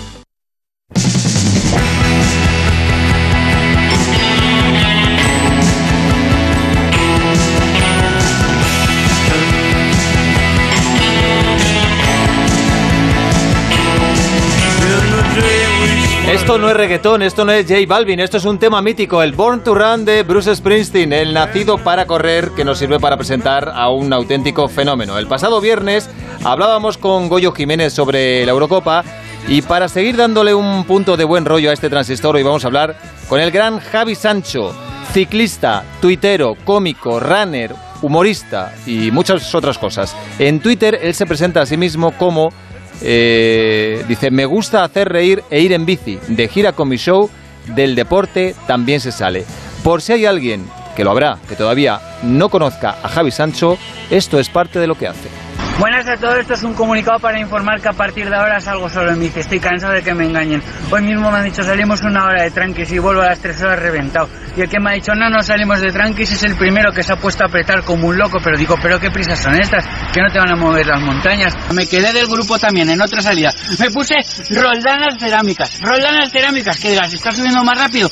No, pues igual no. Pero yo sé que si me quedo, por las roldanas no va a ser. Yo lo que voy a hacer es, me voy a presentar porque como me estoy tan a gusto aquí como en familia, digo, me presento y por si algún despistado por lo que sea no sabe quién soy o algo, pues, pues ya lo sabe, ¿vale? Yo me llamo, me llamo Javi Sancho, nací en Tarragona hace unos 32 años. Nací ahí porque coincidió que mi madre estaba ahí en ese momento y claro, al, al estar allí pues nací. Hola Javi, buenas noches. Buenas noches, ¿qué tal? Mae mía, la que está liando, macho. Madre mía, que se nos está liando, ¿eh? Oye, ¿te, ¿te está sorprendiendo el éxito tan abrumador que estás teniendo? Sí, la, la verdad es que estoy flipando bastante porque eh, justo lo comentaba con un amigo, ¿no? Que al final eh, yo llevo 10 años haciendo monólogos y sí que haces cosas que dices, guau, esto creo que puede molar un montón, que podemos subir un peldaño, me puede marcar una evolución y a lo mejor eso no es que vaya mal, simplemente no te genera un cambio y esto, lo de los vídeos corriendo y tal, lo hice, vamos, con expectativa cero y se me ha liado muy fuerte y no lo he visto pero, venir. pero desde luego. Mira, ahora mismo estáis en la cresta de la ola, Ibai Llanos, Obama, que tiene 129 millones de seguidores en Twitter, y tú. Ojo, ojo, bueno, ¿a qué nivel me pones? Hombre, claro, a- a- al que estás. Oye, eh, aunque hemos leído cómo te presentas en Twitter, eh, ¿cómo te autodefinirías? ¿Quién es Javi Sancho? Pues eh, yo soy cómico, básicamente soy cómico, es, eh, es mi trabajo y me encanta serlo siempre desde hace 10 años que me dedico a esto y me gusta mucho el, el deporte desde hace mucho tiempo. Entonces yo cuando me di cuenta de que por capacidades mías en el deporte de élite eh, no iba a encontrar eh, mi lugar, eh, primero por capacidades y segundo por, por, por todo el cúmulo, ¿no? Porque al final te das cuenta de que el deportista de élite ya no es solo capacidad deportiva, sino de coco, de constancia y tal. Yo dije, yo para Tokio no voy a llegar. Entonces tenemos que buscar una, una solución y fue decir, pues mira, me gusta mucho mi trabajo, que soy cómico y hago cosas de tele, me gusta el deporte y ahora últimamente digo, pues sí, ¿por qué no mezclo las dos cosas si las dos cosas me gustan? Y, y en eso estamos, intentando entretener eh, de, de la manera más saludable posible. Mm, Tienes tu propio show, del deporte también se sale, como Sí. hemos dicho, llevas tiempo con ello. Por ejemplo, ¿hoy dónde has actuado? Hoy he estado en la, justo me pilláis, mira, estaba aparcando el coche ahora, que estaba en la sala Bars en Barcelona y, y mañana estoy en el, en el Teatro Principal de Alicante. Joder. O sea, que estás de gira permanentemente. Sin hacer spoiler ni querer reventarte el espectáculo, eh, ¿de qué hablas? Pon un gancho para que la gente vaya a verte.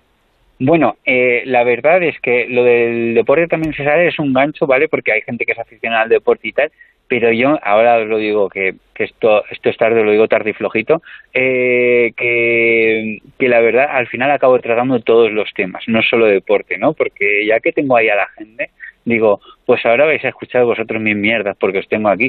Entonces sí que trato mitad del espectáculo de que es eh, temática así más de deporte y tal, pero después trato muchos temas que no son de deporte, en los que yo lo que buscaba es que una persona, ya sea practicante de deporte o no lo practique, pueda disfrutar en el espectáculo, en ambas partes, en la de deporte y en la que no es deporte. Y entonces encontrar el equilibrio ese para la gente que son unos atrapados del deporte, que se van a correr 200 kilómetros por la montaña, o la pareja que pasaban por ahí dicen, vamos a ver esto en el teatro, eh, a ver qué tal, que pueda servir para, para entretener a todo tipo de públicos. Sí, lo decías antes que cuando empezaste haciendo esto tenías expectativa cero, pero claro, ¿cómo empezó esta locura de hacer vídeos corriendo eh, y a la vez eh, haciendo humor? Imagino que como todas las grandes ideas surgió casualmente, ¿no? Casualmente, casu- no, no, para, para la que hay liada, eh, la gente que me conoce sabe que yo no estoy capacitado como para provocarlo. Esto ha sido un accidente.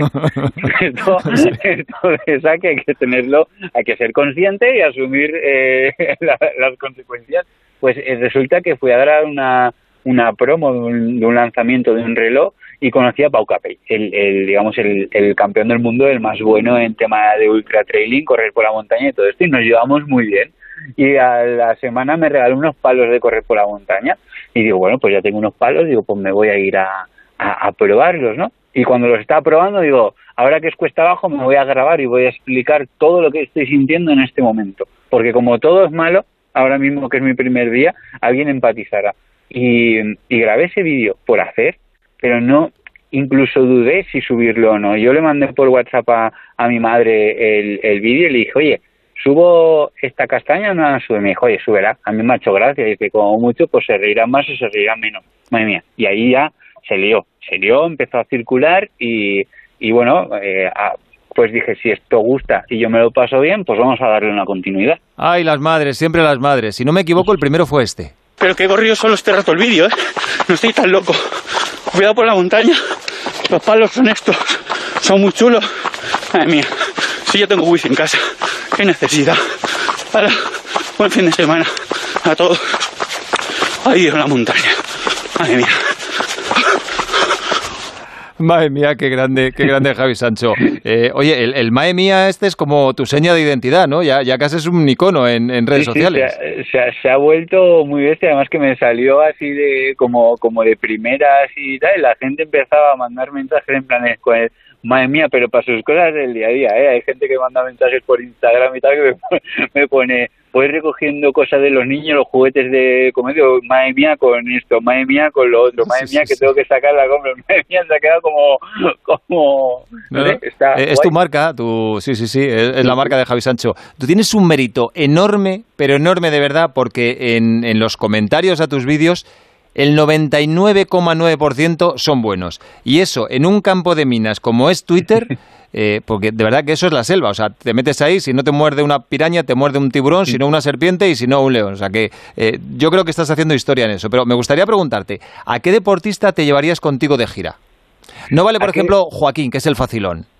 No, ¿a qué deportista me llevaría de gira? Sí, sí, contigo, para actuar contigo. Mira, por humor y por liarla, yo me llevo a Piqué porque sé que agarra Twitter y me monta También, un piposto en cualquier sí, momento. Me pero es que eso, eso es muy fácil, Joaquín Piqué. Tendrías que No, hacerlo algo más mira, complicado. Un Mourinho, mira, un Clemente, mira, Luis Enrique. Hay, hay, hay un, no mira, hay un deportista eh, que, que es muy divertido y, y la gente a lo mejor, hay gente que no lo conoce, es de los mejores también corriendo por la montaña, que es Luis Alberto Hernando, que yo lo sigo por... Sí, hombre, Guardia eh, Civil. Sí, y, y lo sigo en redes sociales. y Burgalés, tal creo. y es muy divertido. Y me lo llevaría de gira, además que es ultra trailer, eh, me lo llevaría de gira porque es un cachondo también. Pues mira, lo mismo descubrimos otro cómico. Pues nada, Javi, no- nos vamos a despedir con este último. Madre mía, que en la vida me habéis visto, me habéis visto tan rápido. Pues resulta que yo iba tranquilo por aquí, por la montaña, con mi terreno y con mi mierda. Y me he encontrado un chico ahí que está sentado comiéndose una palmera de chocolate y he dicho, mira, un trail runner decente, que no está comiendo avena ni mierda de esta, y está comiendo una palmera de chocolate. Y digo, me voy a poner a hablar con él. Y está hablando con él y me dice, ¿qué? ¿Cómo vas? Y digo, nada, aquí, a ver tu palmera de chocolate, ¿cómo te estás poniendo? Javi, que eres muy grande y que el deporte y la sociedad necesitan a gente como tú. Muchísimas gracias y que siga el éxito durante mucho tiempo. Muchas gracias a, a vosotros y, y también a, a seguir a topísimo. Seguro que nos encontramos por el, por el monte agonizando en algún momento. Ojalá. Madre mía, que eres muy grande, Javi. Un abrazo. Un abrazo, hasta luego, adiós. adiós, adiós. Foto piernas al borde del mar y gafa. Foto mesa terracita con gafa. Está también la de foto runner puesta de sol y gafa. En Visiolab podrás encontrar una gafa para cada momento del verano. Rebajas, rebajazas en Visiolab. Hasta un 50% en todas las gafas graduadas y gafas de sol. En Visiolab hacemos gafas y sí, lo hacemos bien.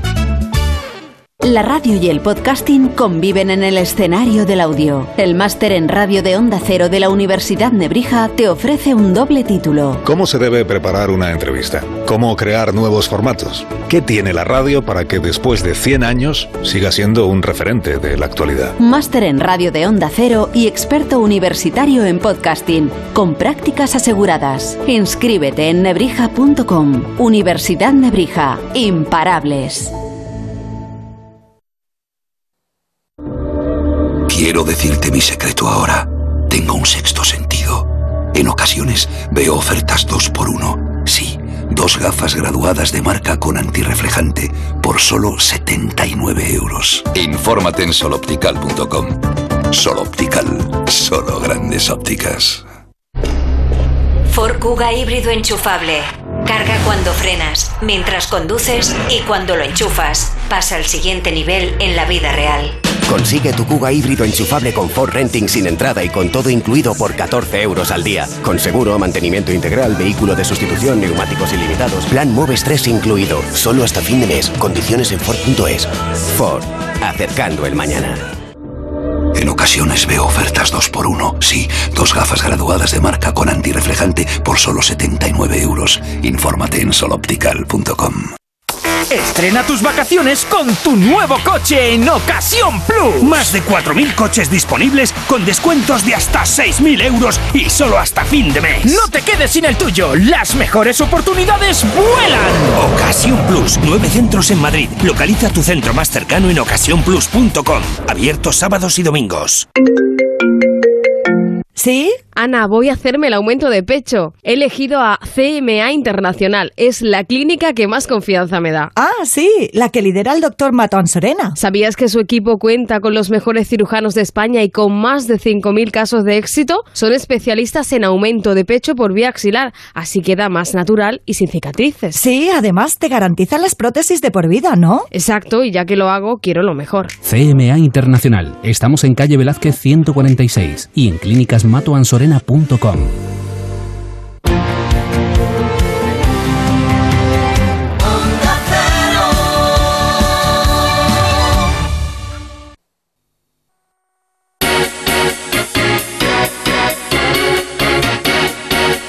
Mañana el genio de los pedales, Tadej Pogachar, va a rematar el Tour de Francia con una crono de casi 31 kilómetros y hoy ha ganado otro esloveno, este llamado Mohoric, que repite porque ya ganó otra y si la sumamos a las tres de Pogachar es la quinta para Eslovenia, un país de poco más de 2 millones de habitantes. Qué envidia, la verdad. Claro que ellos no han tenido nunca un Indurain, ni un Perico Delgado, ni un Anselmo Fuerte. Hola Pedro, muy buenas. Hola David, buenas noches. Hola Anselmo. Hola, buenas noches. Eh, oye, Pedro, Eslovenia es ahora mismo la NBA del ciclismo. Pogachar, Roglic, Mohoric. Es impresionante. Me, me vas a perdonar, David. Yo, yo he leído que te- son cuatro millones, pero bueno, da igual. No, no, no, no, no, no. Hablamos, hablamos hace poco con dos eslovenos, un periodista y un deportista, y oficialmente son dos millones ochenta mil o así.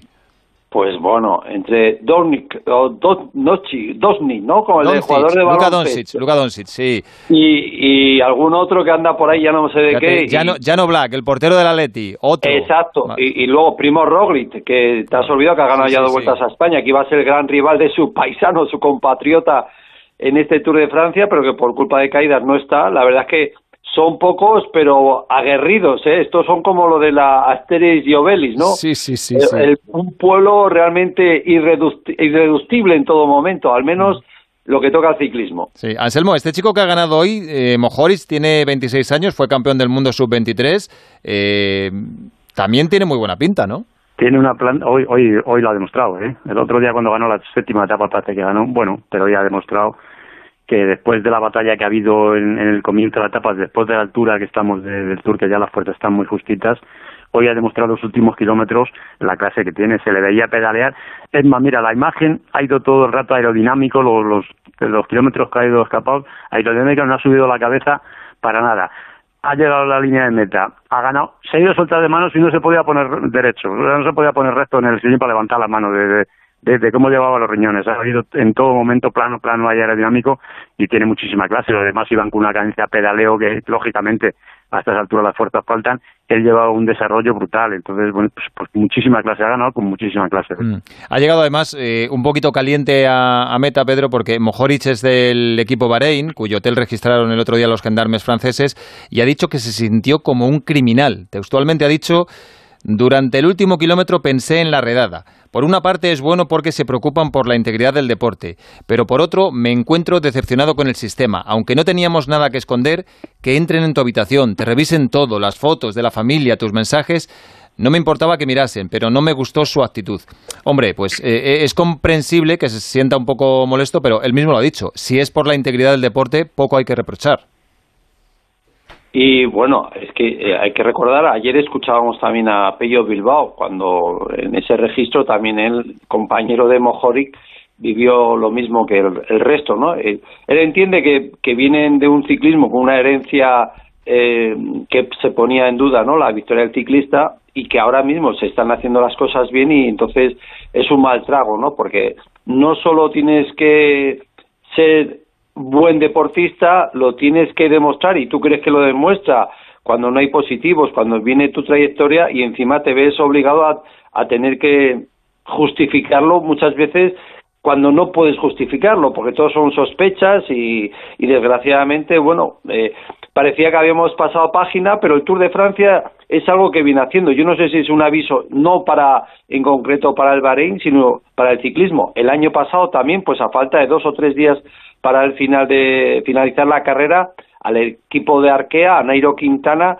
ahí le requisaron una especie de bueno, una especie, unos medicamentos que habían sido comprados en Colombia y pensaban que eran productos dopantes, luego se registraron y eran lo que en un principio había dicho tanto el médico como Nairo Quintana, que eran eh, vitaminas y, y, poco más, ¿no?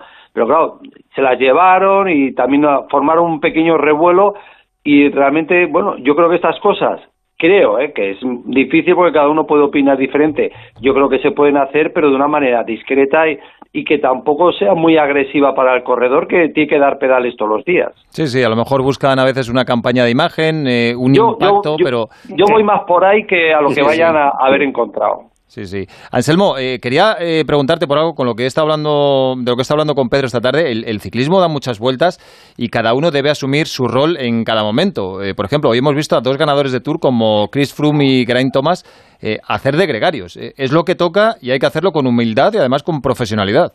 Sí, es, es lo que toca. Además, eso significa que son buenos profesionales, porque si fueran, hubiesen sido otros con menos palmarés que, estos, pues pues no hubiesen, se hubiesen quedado, se hubiesen quedado por detrás, pero no tienen clase hasta para eso, tienen clase para Frun ganar cuatro tours y Toma ganar uno y, luego para trabajar para los compañeros, es, es, su trabajo, es, por lo menos el de, el de Frun sabía más o menos desde el principio del tour que iba a venir un poco para eso, para ayudar a sus compañeros porque él no estaba no estaba para disputar el Tour. Jerry Thomas no, Jerry Thomas ha visto a mitad de Tour o antes que, ya no tenía posibilidades, de, no sé si era la caída más o menos, que no tenía posibilidades, cada vez iba menos y al final si tienen que ayudar son un corredor más, ¿eh? porque hacen falta, en, eso, en esto hay momentos que hacen falta todos los corredores del equipo para trabajar y si hace falta el uno que ha ganado cuatro Tours pues tiene que trabajar igual. ¿eh? Yo creo que demuestra lo buen profesional que son.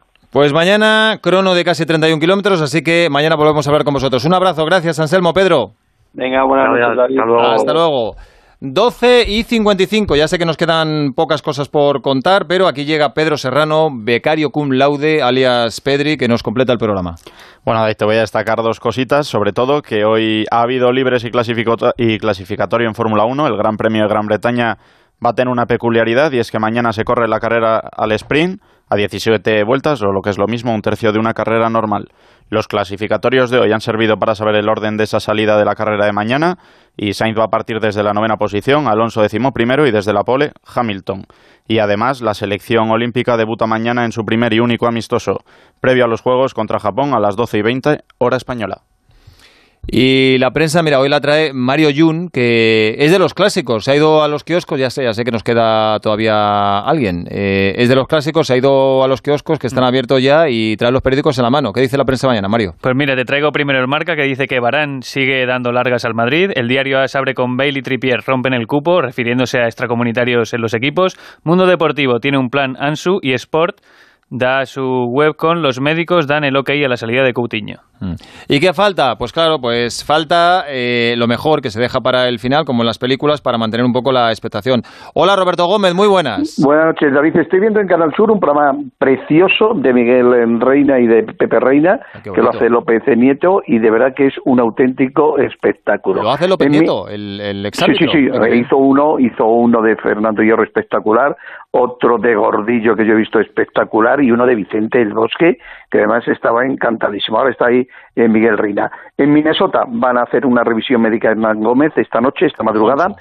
Eh, a Juancho eh, eh, van a ser los médicos de la NBA, bueno, los médicos de, su equipo, los que van a decidir definitivamente si puede representarnos en, en, los juegos. Él tiene muchísima ilusión, pero repito, ya sabes tú cómo funciona esto de la NBA en el momento que vean cualquier atisbo de, de, riesgo, pues indudablemente se van a echar para, para atrás. esto, esto, es histórico, Roberto. O sea, ya hablando hasta de NBA, que tocas todos los palos. No, hombre, me he informado, he hablado con la gente.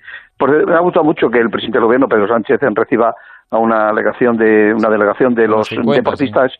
Que además eh, que nos son con Lidia Valentín y compañía en, Moncloa yo creo que eso es muy bueno la presencia por supuesto del presidente del Comité Olímpico Español en, los Juegos Roberto eh, por curiosidad ¿Qué deporte es el que más sigues? ¿Qué es lo que más te gusta en los Juegos Olímpicos? Todos, todos, todos, todos.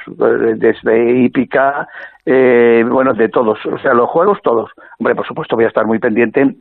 Yo creo que tenemos medalla de oro casi asegurada en fútbol. Tenemos el mejor equipazo. Hablo todos los días con Luis de la Fuente. España lleva un equipazo, o sea, el equipazo que lleva España es espectacular. Bueno, veo baloncesto, veo balonmano, veo remo, veo eh, eh, todos los deportes, o sea, todos, o sea, me veo todo. Yo soy, me gusta mucho eh, tiro, todo, todo, veo todos los deportes. Además, yo creo que llevamos representación en, en, todo. ¿Podría ser comentarista de Onda Cero en los Juegos Olímpicos?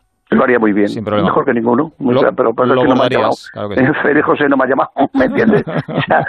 eso, eso que se pierde onda cero, pero en fin, en los comentarios es para quién, para mí mismo.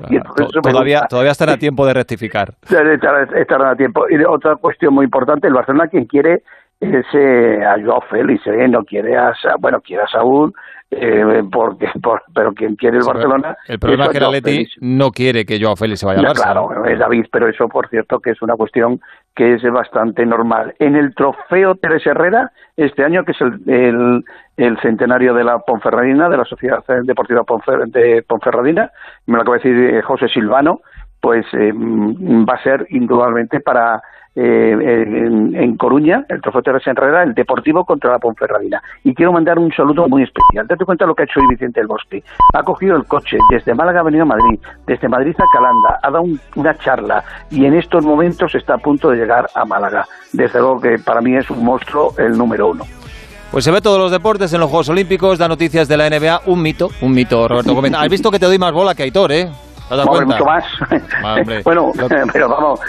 Lo que hay, además, hay una cosa que me iba a decir que me jode mucho, que me fastidia mucho. Dice brevemente, joder, llevas tres horas de programa y me dice a mí, no hay cosa que más odie yo en la radio que me digan brevemente. Las estrellas merecen su tiempo. Un abrazo, Roberto. Hasta David, luego. buen programa. Un abrazo para todos. Un abrazo también para Pala. Hasta luego.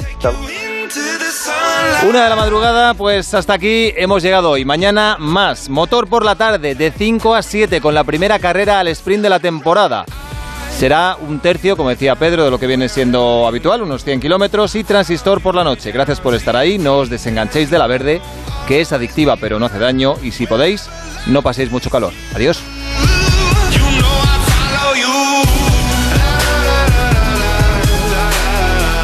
El transistor. Onda Cero.